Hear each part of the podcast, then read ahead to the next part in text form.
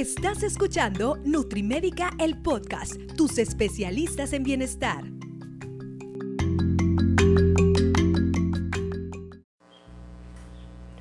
Hola, ¿qué tal? ¿Cómo están amigas y amigos de Nutrimédica? Yo soy la licenciada en nutrición, Estefania Berreyesa, y me encuentro con ustedes en otro episodio más de Nutrimédica, el podcast.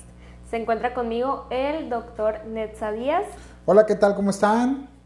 No crean que me cambió la voz. Ahora le tocó a Estefanía presentar este capítulo que tenemos un tema sasazo, Steph. Así es, el día de hoy vamos a hablar sobre grasas en la dieta. Grasas en la dieta, grasas en nuestra alimentación y empieza la primera pregunta, la pregunta básica, Steph. ¿Es bueno o es malo o eh, es, se debe de consumir grasa en la dieta? Claro que sí, pero todo va a depender qué tipo de grasa vamos a consumir y en qué cantidad. Bien, ahora, hablando de los tipos de grasa, ¿cuáles son los tipos de grasa? Sí, no vamos a darles una clase de, grasa ni nada por el estilo, pero vamos a platicar un poquito acerca de los tipos de grasa para ver cuáles y qué tipo, ¿no? Sí, bueno, yo creo que esta es, es la grasa más temida y la que toda la gente escucha, pero no siempre sabemos exactamente en qué alimentos se encuentran. Es la grasa saturada, ¿no? Esta pues la encontramos, por ejemplo, en la leche entera, en los quesos que son muy grasosos, en la manteca, en la margarina.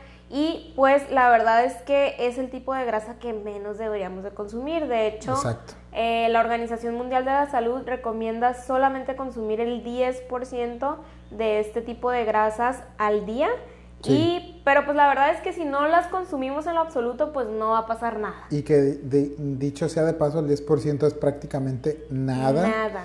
Y estas grasas son derivados casi siempre de productos animales. Así es.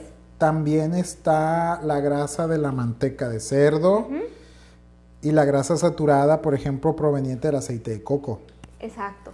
Que también es un componente, aunque no es de animal, pero sí sigue siendo grasa saturada que viene de un componente vegetal, pero aún así tampoco es recomendable para el consumo humano. Así es. Entonces, bueno, como mencionábamos, esta es la que menos debemos de consumir o la que más debemos de evitar.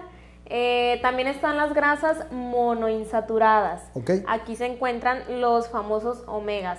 El omega 3, el omega 6, el omega 9 Muchas veces escuchamos, eh, hay que consumir omegas y cómprate unas vitaminas que tengan omegas, pero realmente también la encontramos pues en los alimentos, ¿no? No es nada más en las capsulitas, esta la encontramos principalmente en el aguacate, en el aceite de oliva, pistaches, almendras, aceitunas, pues la verdad en, en casi todos los frutos secos. Y estas son las que se dicen grasas buenas. Así es.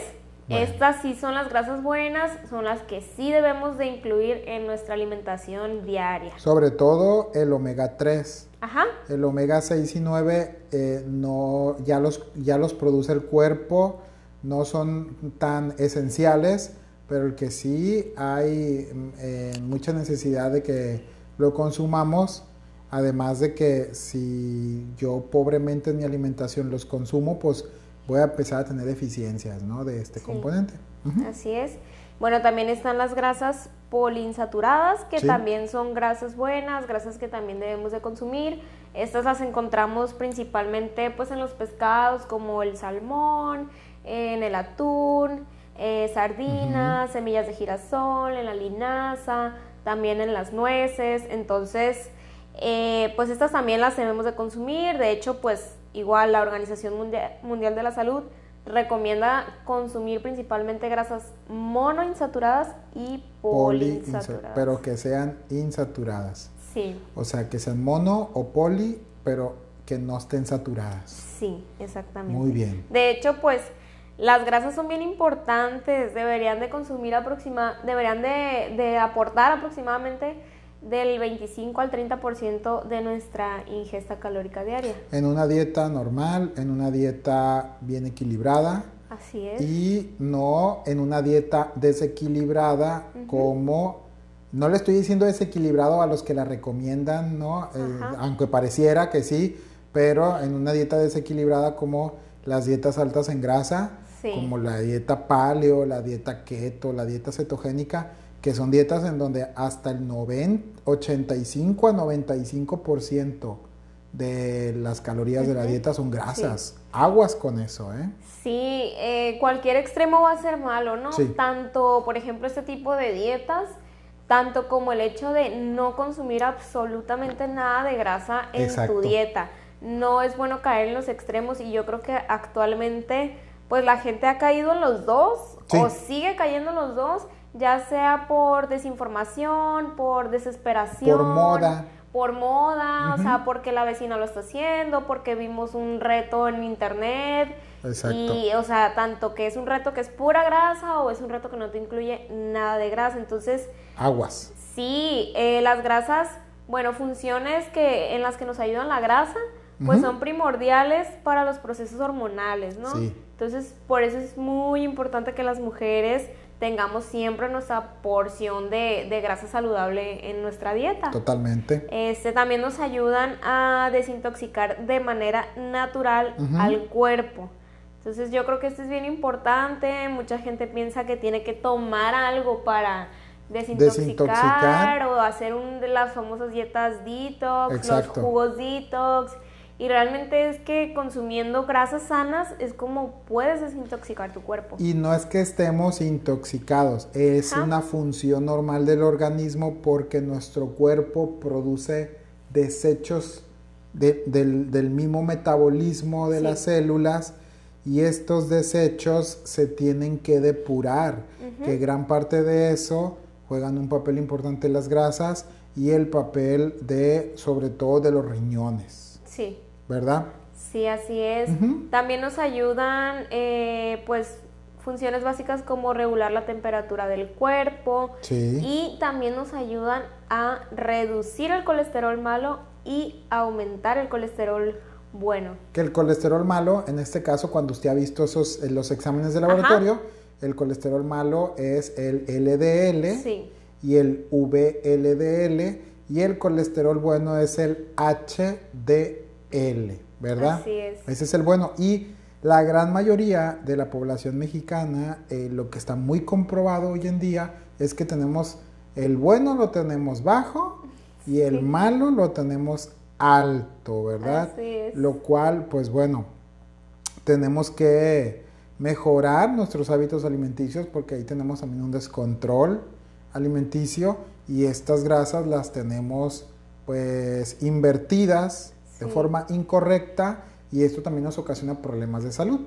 como elevación de colesterol, elevación del triglicéridos, o, ocasionarnos problemas del corazón, problemas de la circulación, arterias, venas, la presión y todo esto pues mediado eh, muchas veces por el consumo de eh, este macronutriente muy importante que son las grasas. Recordando un poquito lo que hemos dicho anteriormente en otros episodios, contamos con tres macronutrientes. Proteínas. Carbohidratos. Y grasas, ¿verdad? Entonces, las grasas sí hay que consumirlas en las cantidades correctas y las fuentes alimenticias correctas. No se vaya con la finta. Y ojo, otra cosa, yo creo que hay que aclarar, Steph. No son eh, tanto como hay grasas buenas y grasas malas, hay carbohidratos buenos, carbohidratos malos. O sea, que hay, hay unos carbohidratos que consumidos en la forma correcta, en, perdón, en las cantidades correctas, no va a haber ningún problema en, nuestro, en nuestra salud, ni en nuestro peso, ni en nuestra grasa. Y también lo mismo pasa con las grasas. Así es. Eh, bueno, ¿Qué, grasas les recomendamos nosotros? ¿Qué grasa recomienda la dieta mediterránea? Así es, que es la dieta con la que nosotros trabajamos día con día desde hace ocho años, ¿verdad? Sí. Eh, bueno, pues el aceite de oliva es la grasa que la dieta mediterránea recomienda y ha estado recomendando por excelencia. Entonces, Muy bien. Eh, más o menos cuánto tenemos que consumir al día. Bueno, ahí ya eh, el otro día medio calculamos en, cucharadas cuánto debería de ser. y una persona al día puede consumir sin problema tres cucharadas de aceite de oliva. Está súper bien. Entonces, realmente tres cucharadas de aceite de oliva se nos van como nada, ¿no? Sí. Podemos dividirla ya sea eh, para guisar o podemos consumirla también en crudo, en algunas ensaladas.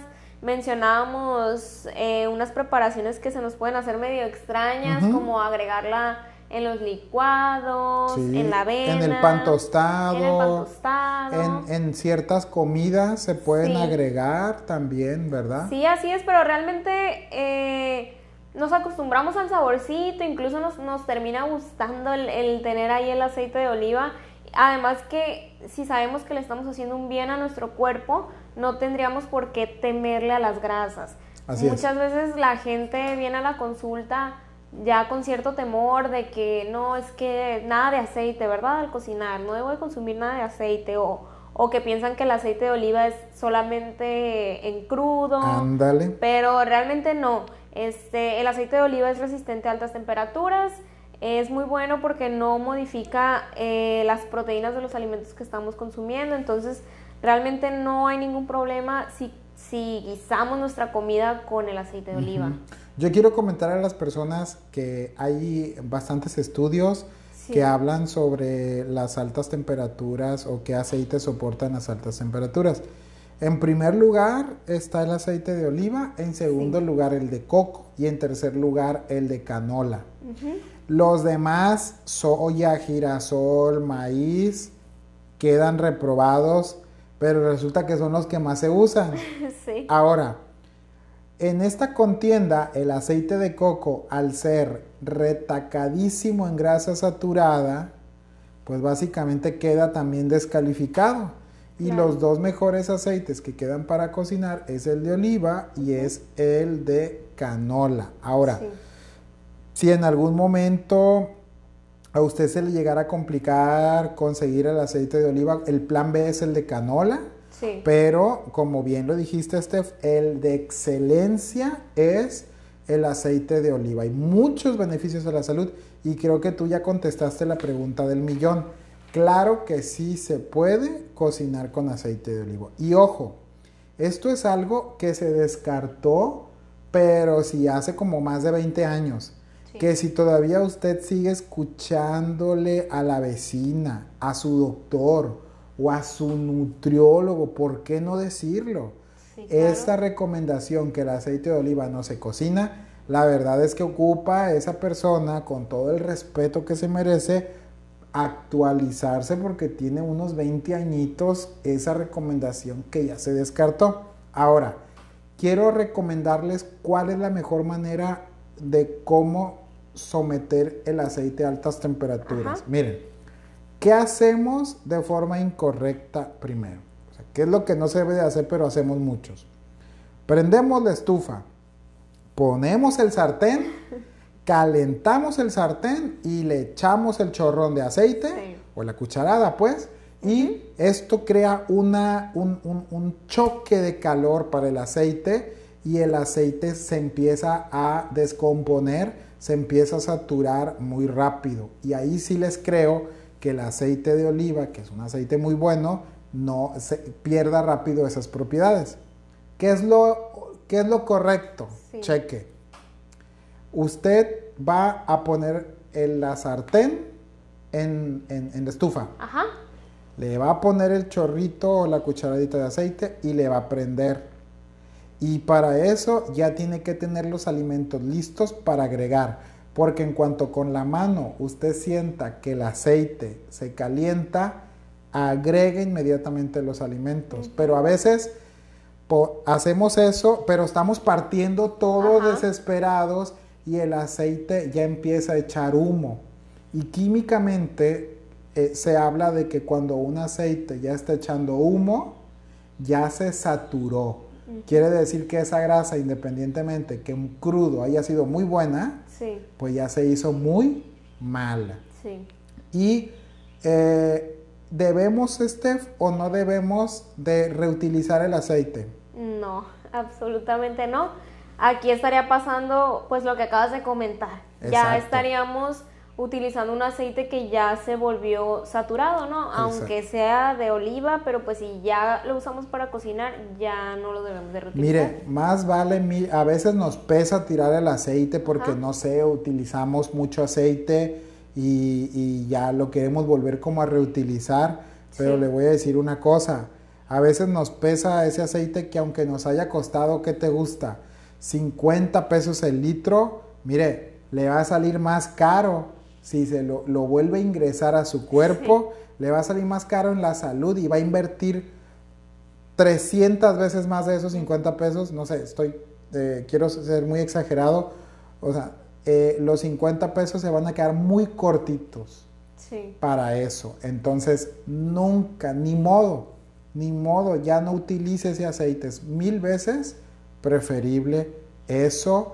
Eh, y Aquí, pues en, nuestro medio, aquí en Sinaloa, en Culiacán, se utiliza mucho, posiblemente en otros lugares también, eh, la manteca de cerdo. ¿Qué sucede con la manteca de cerdo, Steph? Pues igual como mencionaba al inicio, la manteca entraría en las grasas saturadas. Entonces, eh, son de las que menos debemos de consumir. Si de por sí esta ya es una grasa saturada, Imagínate al momento de cocinar, de freír con ella, o sea, ya esa grasa realmente no, la deberíamos de consumir. Exacto.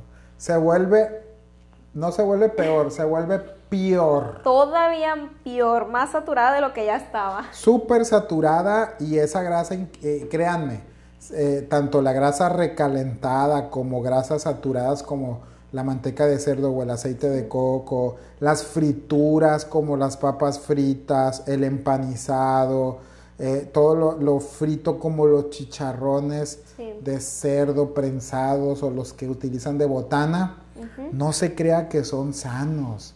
Hay mucha desinformación, Estefa, en la calle que hasta nutriólogos, que yo siempre digo, bueno, parece que no fueron a la escuela. recomiendan como un snack saludable chicharrones de cerdo, como, estos de botana, ¿sabes? Sí, sí, y es preocupante porque, claro, es muy... se entiende por qué lo hacen. Porque están haciendo dietas altas en grasas y bajas en carbohidratos. Pero para nada, eso es una estrategia sana de llevar a una persona, de conducirla a una pérdida de grasa o a una pérdida de peso. Sí, yo creo que esta de los chicharrones de cerdo como snack se ha puesto de moda, pues ya tiene ratito, eh, pues a causa de las dietas paleo, las dietas keto, porque eso es lo que, sí, eso es lo que normalmente comen como snack. Entonces, ya hasta últimamente en la consulta se ha, vuelto, se ha vuelto bien común que llegan los pacientes y les preguntas, oye, ¿qué comes entre comidas? ¿Haces algún snack? Y de verdad que cada vez se vuelve más común que todos. Ah, sí, como nada más como chicharrones de cerdo, ¿eh? Sí, eh, y creyendo como que uno le va a decir, ay, qué bueno, qué sano, oiga, sígale. Sí. Sí, o sea, me dicen, no consumo nada de sabritas, pero como chicharrones de cerdo. Entonces, ¿cómo le explico que es lo mismo peor? ¿Cómo le explico que ándele? ¿Cómo le explico que, que está de, se pasó de Guatemala a Guatepeor, sí o no? Sí, entonces yo creo que aquí entra, como mencionabas, pues la desinformación de la gente o el pues que se dejaron llevar por los retos y las dietas de moda y, creen que eso es lo correcto. Y estos falsos gurús de la nutrición, que, la, que lo que digan, la gente no se pone a investigar un poco, Steph, porque nosotros, eh, todo esto que estamos diciendo tiene un trasfondo científico, nosotros analizamos estudios en donde eh, hablan acerca de las grasas y del impacto que tiene a la salud. Ahora resulta que esta bola de influencers o gurús de la nutrición, porque ni siquiera son profesionales, Steph, o sea, son personas que no tienen ningún estudio, y, eso es más triste. Bueno, no, les voy a decir ahorita que es más triste, pero eh, son personas que no tienen ningún estudio, pero empezaron a hablar, hablar, hablar, hablar, hablar, hablar se hicieron de un séquito de personas y párale de contar. Pero lo más triste es cuando es, ves a un médico o ves a, un, a una persona que estudió nutrición todavía defendiendo lo indefendible. ¿Me entiendo? Entonces, aquí es más, para mí es más triste porque entiendo que peque de ignorante una persona que no tiene un estudio, pero que una persona que tiene estudios de medicina y o más triste de nutrición, ahí cómo los defiendes. Sí. ¿Verdad? Entonces, la verdad es que, como siempre les decimos, toda nuestra información no es en base a lo que nosotros creemos o a lo que nosotros pensamos. O a lo que leemos en internet en una página cualquiera. O de un videíto ahí de YouTube este, que nada más sacó un título sensacionalista para que tuviéramos, tuviera vistas y que nos dijera cualquier información incorrecta, que son los más, yo creo, ¿no? Sí. Así que tenga mucho cuidado de dónde usted eh, ve esta información la verdad es que eh, todo esto que estamos diciendo nosotros está 100% eh, comprobable y sobre todo por este, eh, agencias y organismos de los más importantes del mundo. La Organización Mundial de la Salud, este, la UNESCO, la Asociación Americana del Corazón, la Asociación Americana de Dietética, inclusive en México y, eh, por ejemplo, estamos hablando de aspectos como el, eh, lo que vendría siendo organizaciones importantes de nutrición y de salud como la Secretaría de Salud, ¿ok? Entonces, sí, este tema, como tú le dices, es, es, muy controversial. Normalmente siempre nos vamos a los extremos. O no como grasa, o me atasco de grasa a diestra y siniestra. Y ninguna de las dos está bien. Sí, así es. Eh, bueno, ¿Qué otro tipo de grasa, bueno, er, incluye o recomienda la dieta mediterránea? Pues serían también los frutos secos. Ya dijiste primero el aceite de olivo, sí, que nos fuimos. Sí, nos, nos un poquito, pero... Pero está bien, se entiende. Sí. Eh, sí, ya mencionamos que la grasa por excelencia que recomienda la dieta mediterránea es el aceite de oliva, pero también recomienda el consumo de frutos secos. Ok, ¿de frutos como cuáles? Eh, almendras, nueces, cacahuates, pistaches, todos estos... Avellanas nos ha tocado leer también. No son muy comunes, son caras, la verdad, pero también entran. También entran las nueces.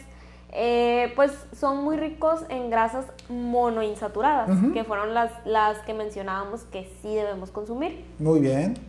Y otro tipo de grasa sana aquí en México, pues que, nos gusta mucho a la mayoría. Y si a usted no le gusta, pues ya no puede ser mi amigo, ¿eh? No me hable si nos vemos en la calle, que es el aguacate. Así es. El aguacate. Así es. Y si usted es una persona sana, pues el aguacate le va, lo va a gustar como sea. No, no, no va a decir que le gusta el, el guacamole. El guacamole, pero no el aguacate. O al revés, ¿no? Hay mucha gente que nos toca verlo en la consulta. Oiga, ¿come aguacate? No, pero sí me gusta el guacamole. Y uno dice, este, pues oiga, que, que no es la misma. Sí. Pero bueno, ya son cuestiones de gusto, no se la crea, es broma lo que estamos diciendo.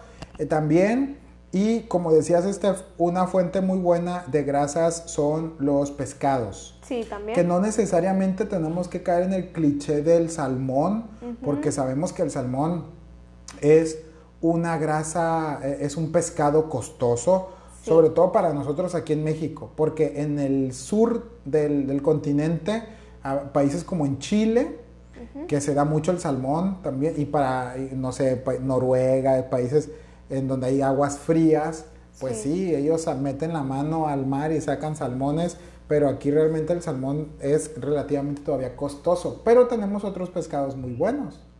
¿Qué, pescado se ha tocado recomendar a ti en la consulta o consumir tú? Eh, pues podríamos consumir también botete, botete tilapia, mojarra, que son un poquito más económicos. Dorado, lenguado, sierra. Y son, son, son, más económicos, no todos, pero la gran mayoría. Sí. Y pero sí podrían ser más económicos que el salmón. Pero si usted, mire, le gusta y se da el gusto, pues adelante. No pasa El atún también, el atún fresco. El atún fresco, sí. También, entonces ahí está.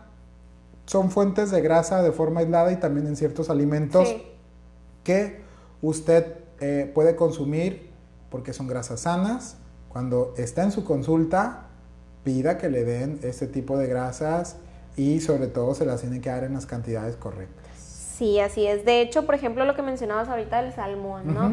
y, el atún fresco, pues son alimentos un poquito más costosos, entonces realmente, pues uno en la consulta trata de no ponerlos a menos que el paciente los pida. Entonces, cuando no los ponemos, pues nos apoyamos de otros tipos de grasas, como las que mencionamos ahorita, ya sea el aceite de oliva, el aguacate o los frutos secos. Entonces, Inclusive el huevo, la yema del huevo es una fuente muy buena de omega 3. Es verdad. Entonces, y el huevo pues es un básico en los desayunos de la gran mayoría de la gente. Sí, por ejemplo, ahí también es mucha controversia las personas que tienen el colesterol elevado que, que llegan y dicen, eh, o se sorprenden mucho al momento de que uno les dé el menú y ven que les puso un huevo completo, dos huevos completos y dicen, oye, pero si te dije que tengo el colesterol elevado, ¿por qué me pones el mm. huevo completo? El doctor me dijo que no.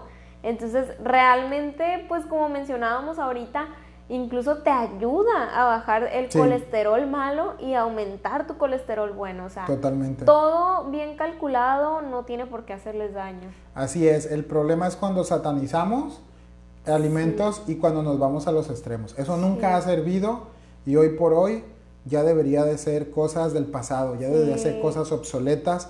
Pero bueno, nosotros aquí en la consulta, cada caso en particular, estamos eh, tocándolo y estamos comentándoles y recomendándoles las cosas más actualizadas y obviamente las que influyen más para la salud, pero también para el rendimiento deportivo, para la estética, porque todo eso también va agarrado de la mano. Sí. Muy bien, Steph. Pues excelente episodio. Eh, yo creo que eh, resolvimos muchas preguntas que la gente pudo haber tenido. Si a usted le está gustando este contenido, compártalo, eh, coméntenos ahí en nuestras redes sociales, síganos en nuestras cuentas de Facebook e Instagram como Nutrimédica con K y también nos encantaría mucho este, verlos aquí en la consulta y atender sus casos de forma 100% personalizada. Nuestro número en recepción es 6713-5816, 713-5816.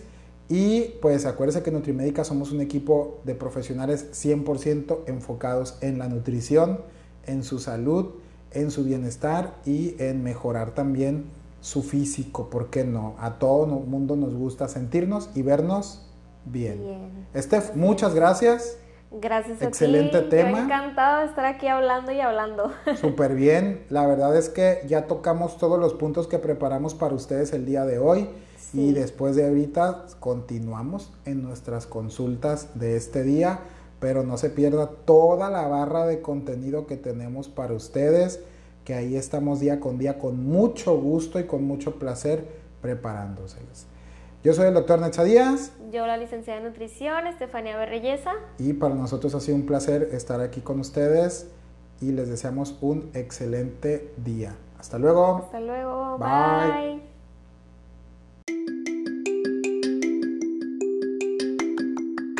Muchas gracias por escuchar NutriMédica, el podcast.